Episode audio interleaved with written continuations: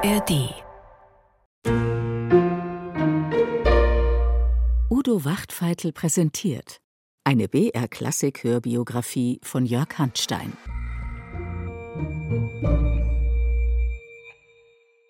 Willkommen zurück zur BR-Klassik-Hörbiografie über Richard Wagner. Der wird mit 29 Jahren königlicher Kapellmeister in Dresden, was ihn nicht daran hindert, seine Sympathie für die bürgerlich-demokratische Märzrevolution zu bekunden und am Dresdner Maiaufstand teilzunehmen. Das hat dramatische Konsequenzen. Doch hören Sie selbst.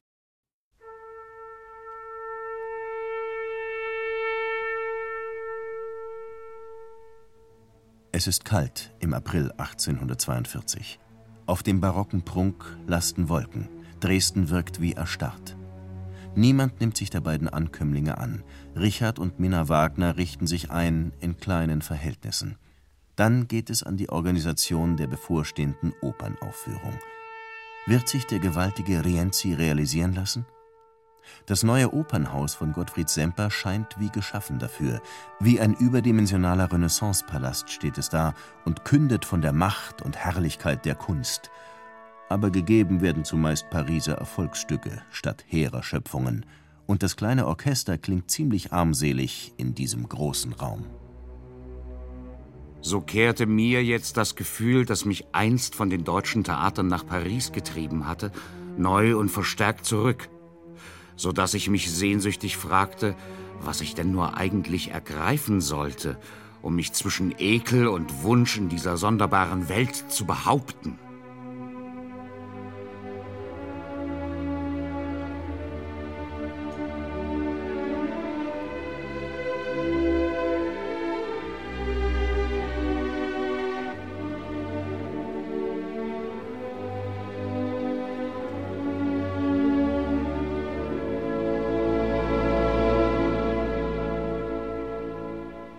Wagner ergreift die Hoffnung, den Glauben an sein Werk.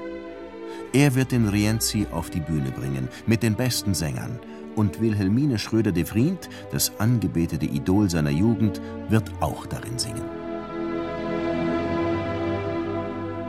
Wagner wird bald 29 und er steht an einem entscheidenden Punkt seines Lebens. In Dresden wird er sich etablieren, sesshaft werden, künstlerisch reifen. Aber wird er auch zur Ruhe kommen? Sein Leben bleibt voller Widersprüche. Wagner richtet sich ein in den bestehenden Verhältnissen und will sie stürzen. Er baut sich eine bürgerliche Existenz auf und reißt sie wieder ein.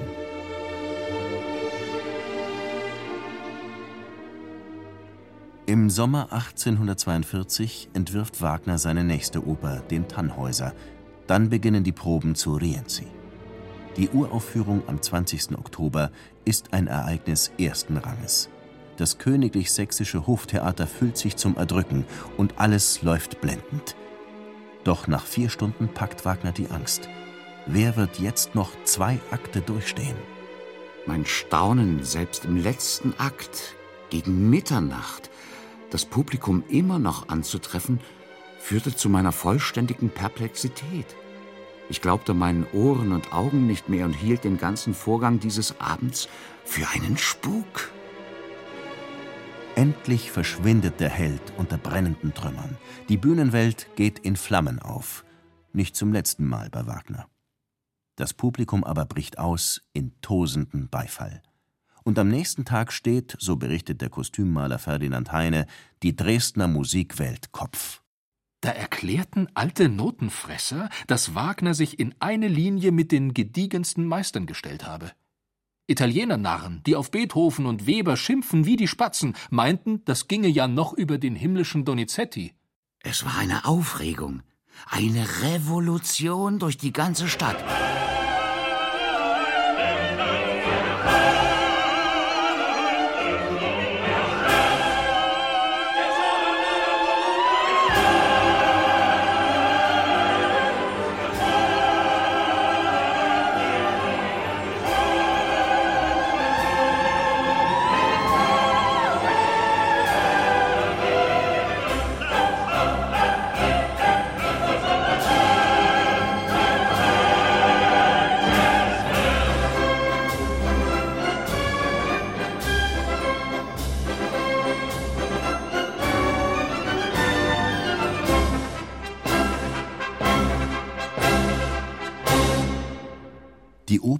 Den scheiternden Revolutionär gerät zum Triumph. Rienzi bringt den Durchbruch. Wird der fliegende Holländer ebenso gut beim Publikum ankommen? Hier gibt es nicht mehr große Oper, die Aufzüge und Ballette finden keinen Platz zwischen Meer und Spinnstube. Immerhin singt die Schröder de Vriend, aber ihr Partner verkörpert den düster faszinierenden Holländer ziemlich enttäuschend. Namentlich sein rundes, breites Gesicht und die sonderbaren Bewegungen seiner Arme und Beine, welche unter seiner Handhabung nur Stümpfe zu sein schienen, brachten meine leidenschaftliche Senta zur Verzweiflung. Auch das Publikum ist nicht begeistert, und nach vier Vorstellungen taucht der Holländer nicht wieder auf. Aber Wagner lernt etwas Entscheidendes. In Zukunft wird er sich Sänger heranziehen, die agieren wie Schauspieler und damit das Musiktheater revolutionieren. Einstweilen, im Februar 1843, verschafft ihm der Erfolg des Rienzi die Stellung eines königlichen Kapellmeisters. Mit jährlich 1500 Talern kann er es sich nach all den drangvollen Jahren ein wenig behaglich machen. Aber Wagner, so behauptet er jedenfalls, lockt eher die Aussicht, nun etwas bewirken zu können. Das Verwahrloste zu regenerieren und die Erlösung der in schmachvollen Banden liegenden Kunst herbeiführen.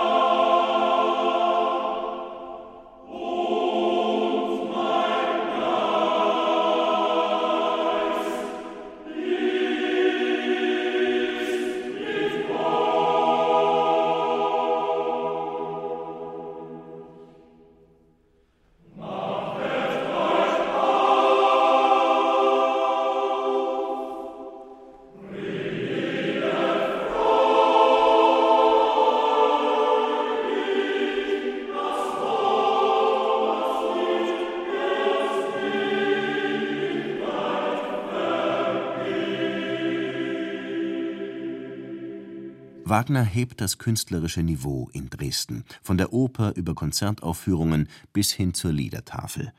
Aber der Erlösung stehen dann doch die ganz alltäglichen Tücken und Querelen entgegen. Wagner fährt erst einmal auf Kur. Ein dickes Buch begleitet ihn, die deutsche Mythologie von Jakob Grimm. Vor meiner Seele baute sich eine Welt von Gestalten auf, die sich so plastisch und urverwandt kenntlich zeigten, dass ich sie deutlich vor mir sah und ihre Sprache hörte. Ich kann den Erfolg auf meine Seelenstimmung nicht anders bezeichnen als mit einer vollständigen Neugeburt. Auf Siegfried fällt in den Liedern so großer Glanz, dass man weit ausholen darf. Seine Natur hat deutliche Spuren des Übermenschlichen an sich. Er wird von einem Alp erzogen, von Brunhild, einer Walkürie, geliebt, ist nur an einer Stelle des Leibes verwundbar und erwirbt den reichen Hort der Nibelunge.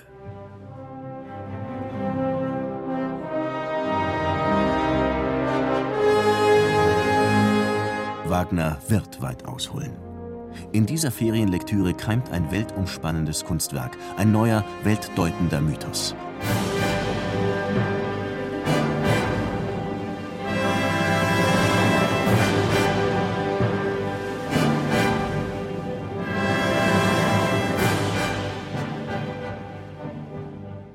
Noch in Dresden entsteht der Text zu Siegfrieds Tod, Vorläufer der Götterdämmerung. Am Horizont steht bereits der Ring des Nibelungen. Doch jetzt warten andere Dinge. Wagner braucht eine repräsentative Kapellmeisterwohnung, selbst um den Preis erneuter Schulden. Alles wurde gut und gründlich angeschafft, wie es sich gehörte, wenn ein 30-jähriger Mensch sich für sein ganzes Leben endlich dauernd ansiedelt. Für Wagner gehört dazu neben dem Konzertflügel vor allem eine stattliche Bibliothek. Die Klassiker der Weltliteratur, Geschichtsdarstellungen, Spezialwerke zu Mythologie und Literatur des Mittelalters, hier verbringt er seine liebsten Stunden, gerne auch in Gesellschaft seines Hundes Peps und des innig geliebten Papageis Papo. Richard, Freiheit, ruft Papo und Santo Spirito, den Schlachtruf aus dem Rienzi. Zu Wagners liebsten Gästen zählt August Röckel, sein hilfreicher Assistent an der Oper, ein glühender Demokrat. Dieses herrliche Land, zerfetzt in hundert Stücke, diese brutale Willkür der Regierungen. Dieser protzige Übermut des Militärs, diese knechtische Ergebenheit des Volkes. Schon dieser allgemeine Charakter unserer deutschen Zustände erfüllt mich mit Ekel und Abscheu. Wagner teilt diesen Abscheu, und Röckel versorgt ihn gründlich mit sozialistischem Ideengut. Das versetzt wiederum Minna in Rage. Solche Umsturzgedanken führen nur zur Katastrophe. Wie kann man nur den endlich erreichten Wohlstand aufs Spiel setzen? Ein tiefer Riss zwischen den Eheleuten tut sich auf. Dennoch, ab Sommer 1843 findet Wagner endlich Muße zur Komposition des Tannhäuser. Wer dich mit Blut in seine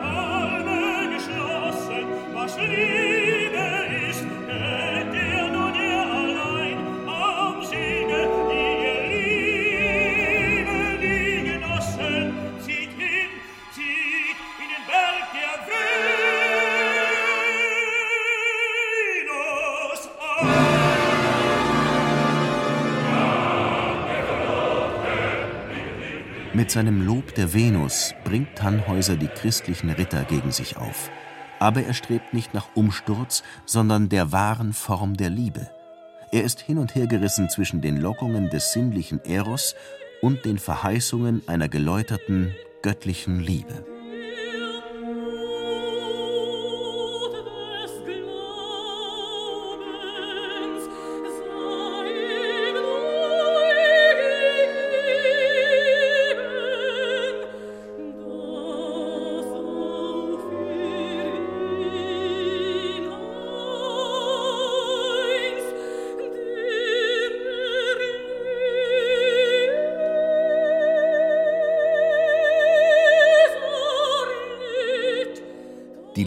Einer reinen Seele erlöst den Sünder.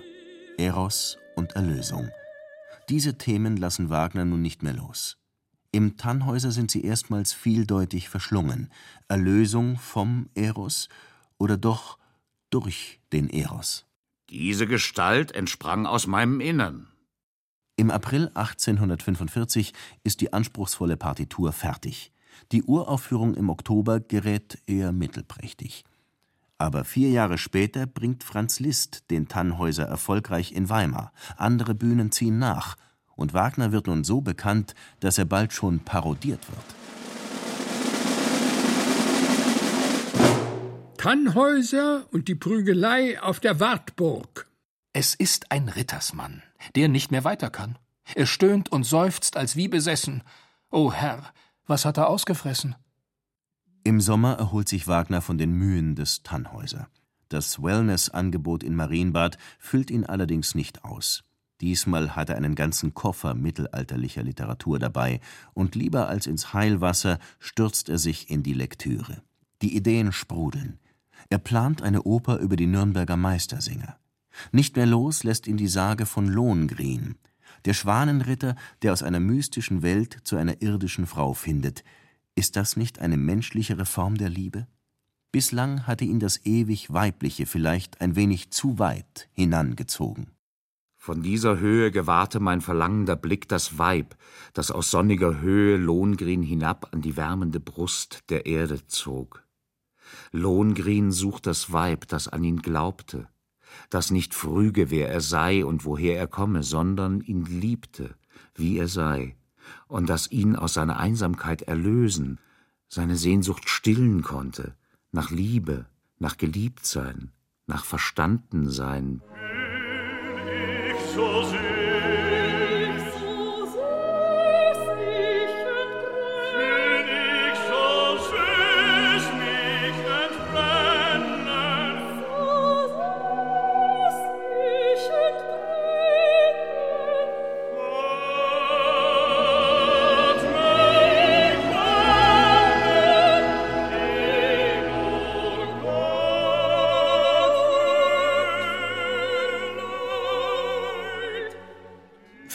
ich zu dir so süß mein Herz entbrennen. Das klingt nun wirklich sehr nach Oper. Ist ausgerechnet diese schlichte, menschliche Form der Liebe nur eine Illusion? Die Beziehung Lohengrin-Elsa endet jedenfalls tragisch. Dafür bringt Lohengrin nichts Geringeres als die Revolution des Orchesterklangs. Im Fluss der Klänge und Harmonien trägt das Geschehen jetzt über ganze Szenen hinweg. Dreifache Holzbläser und geteilte Streicher ermöglichen Klangmischungen aus unerschöpflichen Farbtöpfen.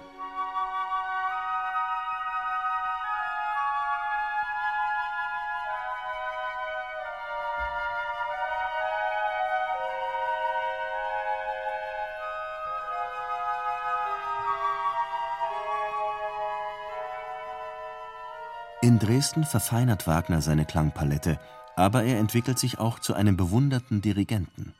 Die Kunst, ein Werk nachschaffend zu interpretieren und den Musikern über Blicke und Gebärden Ausdrucksnuancen zu vermitteln, das hatte es zuvor so nicht gegeben. Ein Zeuge berichtet Vorübergehend setzt er mit dem Taktschlagen aus, um einer melodischen Linie das Sprechende zu verleihen. Aber dann versteht er es, die Musiker mit seinem Stab zu bannen und zum zartesten Pianissimo, zu Ausbrüchen der Verzweiflung, der Begeisterung mitzureißen.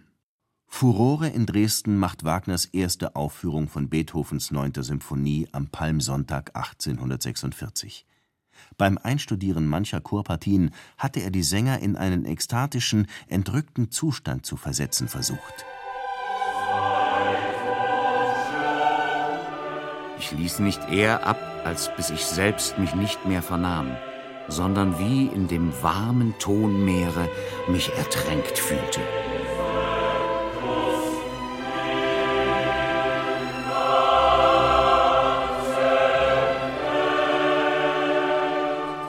Wagners Ehrgeiz geht bald noch etwas weiter. 1848 erfasst die Revolution die Länder des Deutschen Bundes, die Frankfurter Nationalversammlung diskutiert Deutschlands Zukunft, und Wagner fragt öffentlich Wie verhalten sich republikanische Bestrebungen dem Königtume gegenüber? Die sozialen Verhältnisse sind desolat. Auch die sächsisch-königlichen Musiker leben in Armut, einige leiden an Unterernährung. Wagner hatte sich schon für sie eingesetzt, aber nun nennt er die Misere beim Namen. Unbekümmert um seine Stellung am Hof ruft er auf zum Kampf des Menschen gegen die bestehende Gesellschaft. Die brutale Unterdrückungspolitik Preußens verschärft den Konflikt. Aber auch in Italien, Frankreich und Ungarn flammen Revolutionsherde auf. Wie ein ungeheurer Vulkan erscheint uns Europa, aus dessen Krater dunkle, gewitterschwangere Rauchsäulen hoch zum Himmel steigen, während bereits einzelne Lavaströme als feurige Vorboten alles zerstörend sich ins Tal hinabwälzen.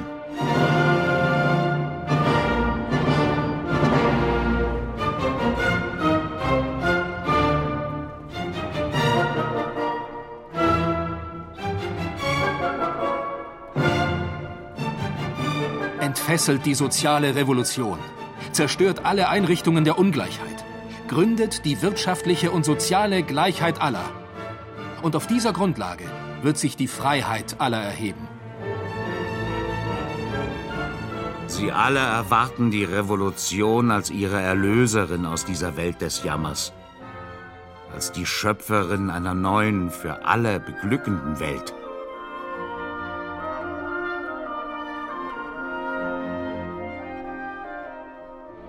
Am Palmsonntag 1849 führt Wagner erneut die neunte Sinfonie auf – es ist auch ein politisches Signal, ein Appell an das unterdrückte Volk. Michail Bakunin, der berüchtigte Anarchist, ist begeistert. Diese Symphonie soll dem nahenden Weltenbrand entrissen werden.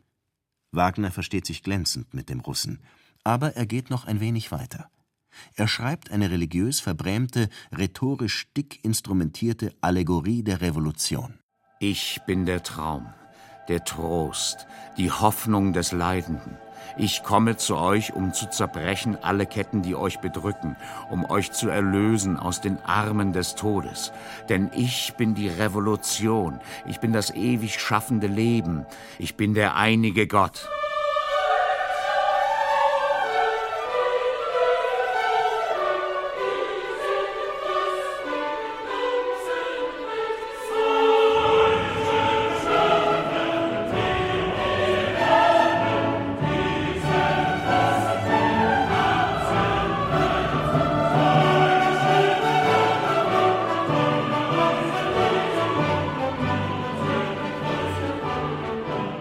Konzipiert auch das Drama Jesus von Nazareth, in dem der Erlöser als Sozialrevolutionär auftritt. Bakunin dagegen schlägt einen prägnanteren Text vor. Köpfet ihn, hänget ihn. Feuer, Feuer! Zur Vertonung beider Texte kommt es nicht mehr. Wagner will nun den Worten Taten folgen lassen, denn, so Bakunin, es kann keine Revolution geben ohne weitreichende leidenschaftliche Zerstörung, weil nämlich aus ihr und nur durch sie neue Welten entstehen.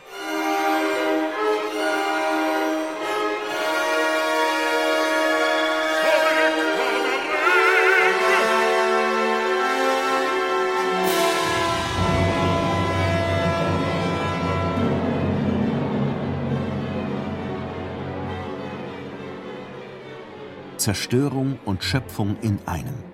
Diese Idee konnte Wagner bereits Grimms deutscher Mythologie entnehmen. Nach dem Weltbrand, dem Surtalogi, erhebt sich eine neue, seligere Erde aus dem Meer mit verjüngten Göttern, die wiederum Aesir heißen. Mythos und geschichtliche Realität. Im Ring des Nibelungen wird beides zusammenfließen zu einem Weltentwurf. In Dresden schwelt es schon lange und nach der Auflösung der gewählten Volksvertretung bricht am 3. Mai 1849 die Revolte aus. Aufstand. Der König flieht, die Republik wird ausgerufen. Doch plötzlich marschieren preußische Truppen auf. Wagner bezieht einen Beobachtungsposten auf dem Turm der Kreuzkirche.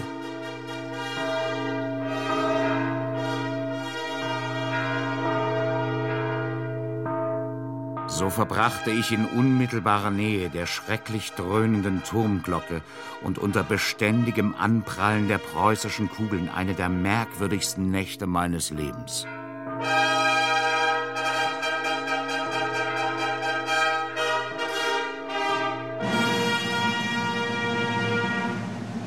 Am nächsten Morgen versinkt die alte Oper in einem Flammenmeer.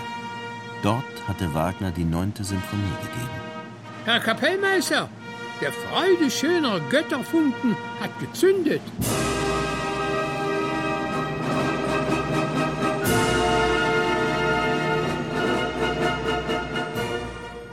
Die Barrikadenkämpfer sind enthusiastisch, aber gegen die geballte Militärmacht haben sie keine Chance. Brutal wird der Aufstand niedergeschlagen. Dresden bietet einen grauenhaften Anblick. Clara Schumann berichtet, Donnerstag, den 10. Mai, hörten wir von schrecklichen Gräueltaten, die das Militär verübte. Wie viele unschuldige Opfer sind gefallen. So müssen sich die Menschen das bisschen Freiheit erkämpfen. Kapellmeister Wagner soll auch eine Rolle bei den Republikanern gespielt haben, Reden vom Rathaus heruntergehalten und manches andere noch. Wagner wird ferner beschuldigt, seinen Garten hergegeben zu haben, um dort Besprechungen über die Volksbewaffnung zu halten. So heißt es im Polizeibericht. Aber das ist noch nicht alles. Der berüchtigte Gelbgießer Oehme beschuldigt Wagner, dass derselbe und Röckel bei ihm eine bedeutende Anzahl Handgranaten bestellt haben. Röckel und Bakunin werden noch am selben Tag verhaftet. Ihnen droht das Todesurteil. Wagner entkommt durch reinen Zufall, aber als politisch gefährliches Individuum wird er nun steckbrieflich gesucht. Nirgends im Deutschen Bund ist er mehr sicher. Unter falschem Namen macht er sich auf nach Paris. Minna bleibt verzweifelt zurück.